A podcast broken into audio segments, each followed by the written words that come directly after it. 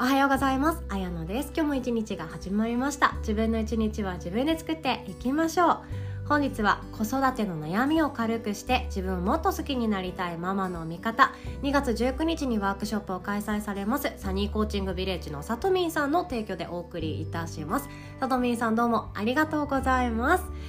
今日はどんな話をしようかなと思ったんですけど国民全員がもしも発信者になったらっていう話がしたくってそれが何かっていうとアウトプット、まあ、発信ってアウトプットなんですけどアウトプットした方が人生面白くなるよねっていうお話です。でアウトプットのメリットってたくさんあってその個人で事業されてる方もうスモールビジネスでも大きいビジネスでも何でもそうなんですけど個人で何かをしようって思った時に発信っていうものは最強のアイテムになるのでこれは必須になっていくんですね。でもそうじゃなくっていや私は会社員として働くのが好きなんだよねとか働かなくってもあの別にいいから専業主婦で子供のことを一生懸命やりたいんだよね。子育て一生懸命楽しめたいしやりたいんだよねっていう方なのであればその方って発信のメリットって、まあ、自分のビジネスとかじゃ全然ないじゃないですか。でもなんでした方がいいかっていうお話なんですね。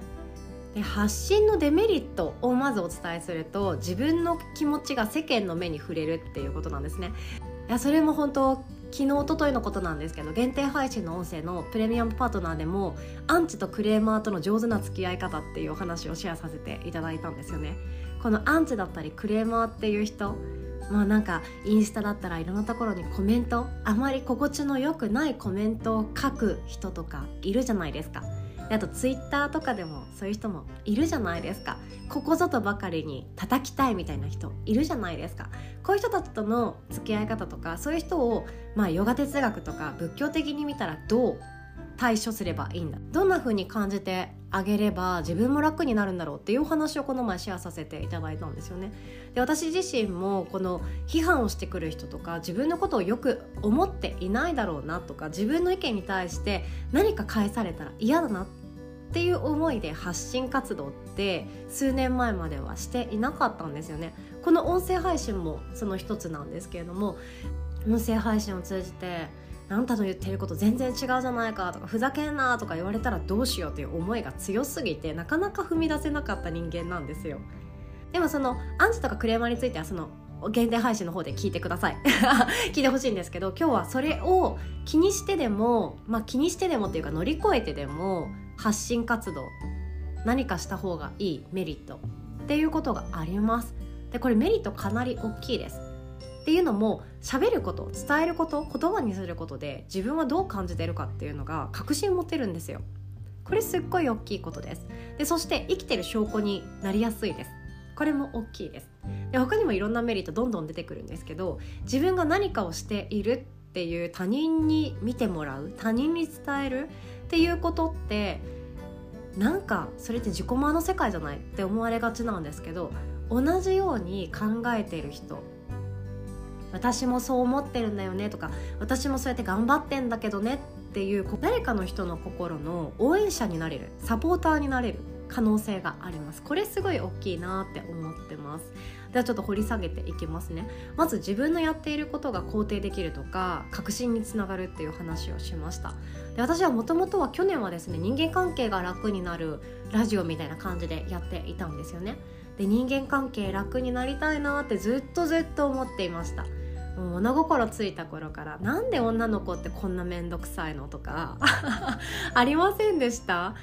なんでこんなにさ無視したりさ仲間外れにしたりさわざわざ頭とか心とかエネルギーを使うことやんのさって思っていたんですよね。めんどくせえなーって思っていました。でそんな形でもっと楽にすればいいじゃん。でも楽にするって何よ？っていう形で、まあ、子供の頃って迷子ですよね。目隠しされた状態で物を当てに行くような感じですよね。何も正しいが分かんない。そんな中でどう生きるかっていうのを実践の場で自分で学んでいくっていうことですよね。でそれが20歳前後になっていくとあ私ってこういう人にはあんまり相性が良くないから避けていこうとかこの友達とは気が合うからもっと仲良くなれたらいいよなとか自分の性格的にはこういう仕事はきっと後で辛い目に遭うからこういう仕事でまずは社会人やろうかなっていうふうに自分を知ったからこそね20年ぐらいかけて自分のこと分かるじゃないですか。だからこうしようこうしようっていうふうに考えていける。でもその20代っていうのもかなり悩みますよね。めっちゃ悩むと思うんですよ。普通の人みんな悩んでると思います。悩むことって本当必要なことって思うんですよね。考えることなので。なので20代って20代は20代で本当楽しそうだしキラキラしてるように見えてみんな心の中でかなり悩んでると思うんですよ。誰かと比べて私はここが足りてないとか周りはみんな結婚してくけど私まだ結婚してないとか。ね、そんなことってありますよね。でその私はモヤモヤっていうものがずっと自分の心の中でどうしたらいいんだろうどうしたらいいんだろうの繰り返しだったんですよね。でもこのどうしたらいいんだろうっていう感情って自分の心の中である分についてはただのモヤモヤそうただのモヤモヤなんですよただの自分が食べたご飯を体の中で分解してそれが頭の中にいって糖ができてその糖を使って考えているものに過ぎないんですよね。めっちゃもったいないなとは思っちゃうんですよ。これしか使い道がなかったのかって思うくらいみんな悩むと思います。悩みすぎてチョコレート食べたくなると思います。なんちゃらフラペチーノ飲みたくなると思います。私だけかな。でも別の見方もできますよね。じゃあもし悩みを文章にしたらどうでしょう？しかも誰か人人間架空の人間を作ってそれを物語テイストで書き綴ったらどうだろう。これって何になるかっていうと文学になるんですよね。自分の悩みが文学になるんですよ。超かっこよくないですか？じゃあ今度は自分が考えていることとか悩んでいることじゃあ同じようなことで悩んでいる人の心の支えになるような何かものはないかな。かどうやったら解決できるんだろうって自分で考えてみよう。あこの解決策めっちゃいいじゃん。ちょっとシェアしてみようかな。っていう風にして自分でどこかのプラットフォームで書き記してシェアをする。これ何かっていうとブログの一歩ですよね。こんな形で自分が何かをしていくと自分自身は自分のため初めは自分のためだったはずなんですよね。初めは自分のためだったんだけれどもそこからいつの間にかその悩みすぎるつまり好きすぎる分野の専門家になっちゃうんですよ。これ面白くって自分が悩むってそれって結構特別なことっていう風にみんな気づいた方がいいんですよね。私自身は残念ながら料理で悩まないです。料理にそんなに興味がないから。食べることは大好きなんですよね。食べることは大好きなんですけど今日も美味しいカレーを作るためにじゃあ今日はここのコーヒーのちょっと粉を入れてみようかなとか蜂蜜このくらい入れてみようかななんて一切しないです。バーモンドカレーだったらバーモンドカレードーンみたいな感じのタイプなんですね。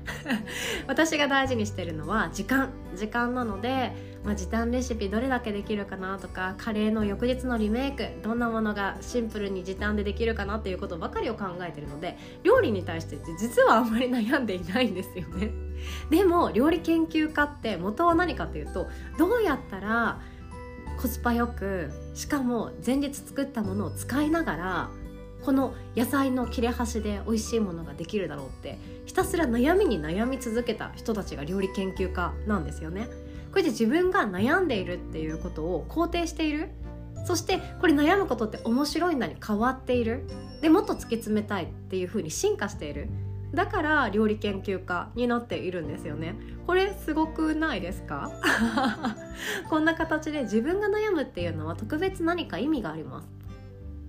私自身はそれが人間関係でした。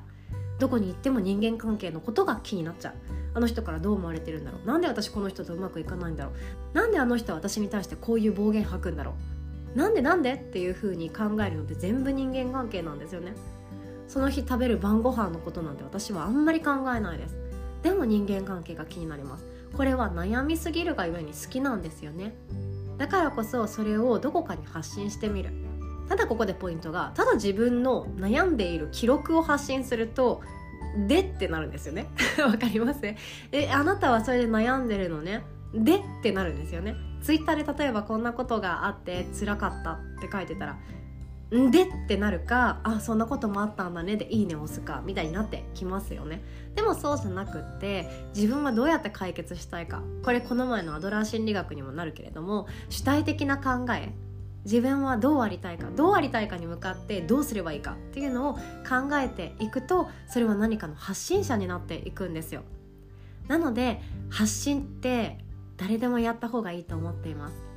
むしろこれ最近のね中学生とかもインスタグラムやってたり TikTok 勝手にやってるっていう話聞くのですごいなって思うんですよね。小学生でもやってる子いますもんね。でそう思うとその SNS っていうのはみんながやってるからやるとか面白そうだからやるとか暇だからやるとかじゃなくって自分はこんなことで悩んでいる。じゃあその悩みに対してこうだとか自分はこういうふうに考えてる。だからそれに対してこう考えているのをシェアしたいとかこれはすごい便利だったからシェアしたいっていうその思いをもとに SNS ってできていったはずなんですけどその楽しみっていうか娯楽だけが一人歩きしてしまっている今の日本の現状だとは思ってはいるんですよね。ちょっと難しい話しちゃって申し訳ないですけど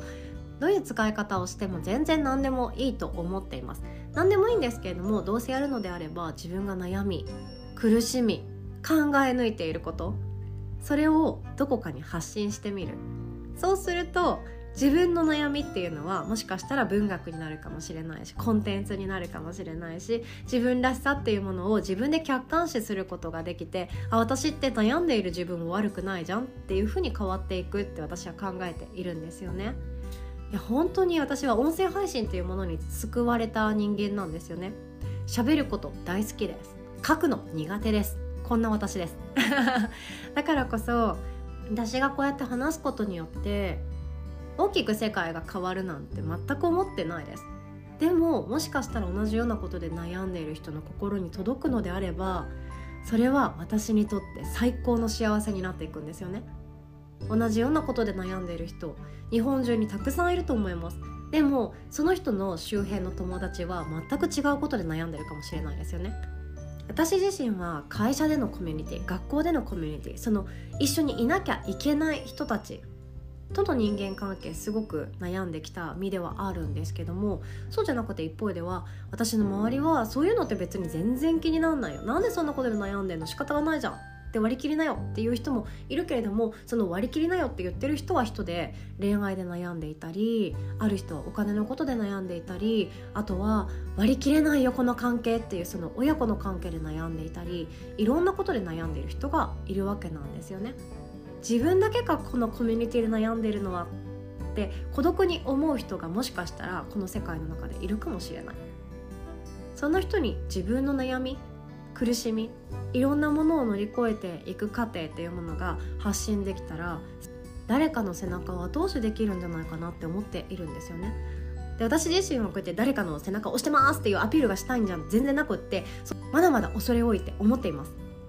でもそれをすることによって誰かの人生に関われてるっていうその微力？微力だけれども自分が何かをやっているっていうこと？これってすごく自分の存在意義？自己価値っていうのかな？ちょっとそこはうんうまくクリアには伝えられないんですけども自分を自分で肯定できる瞬間にもなっていくと思います。ちっちゃなことでもいいのでノートでもいいと思います。ブログでもいいと思います。なんなら音声や YouTube やってもいいと思ってます。Twitter もいいですよね。いろんなことでもいいので自分の何か重い苦しみっていうものは誰かの共感を生んだり誰かの解決策になる瞬間もあるんですよね。だからこそ一人で悩まないでくださいねっていうことなんですよ。悩むっていうことも幸せの一つなんですね。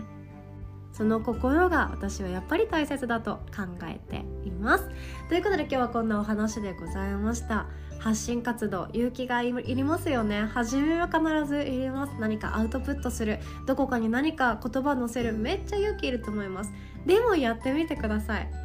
意外とですね新しい自分に出会いますよ。自分を客観視したり自分のことを認めてあげたり。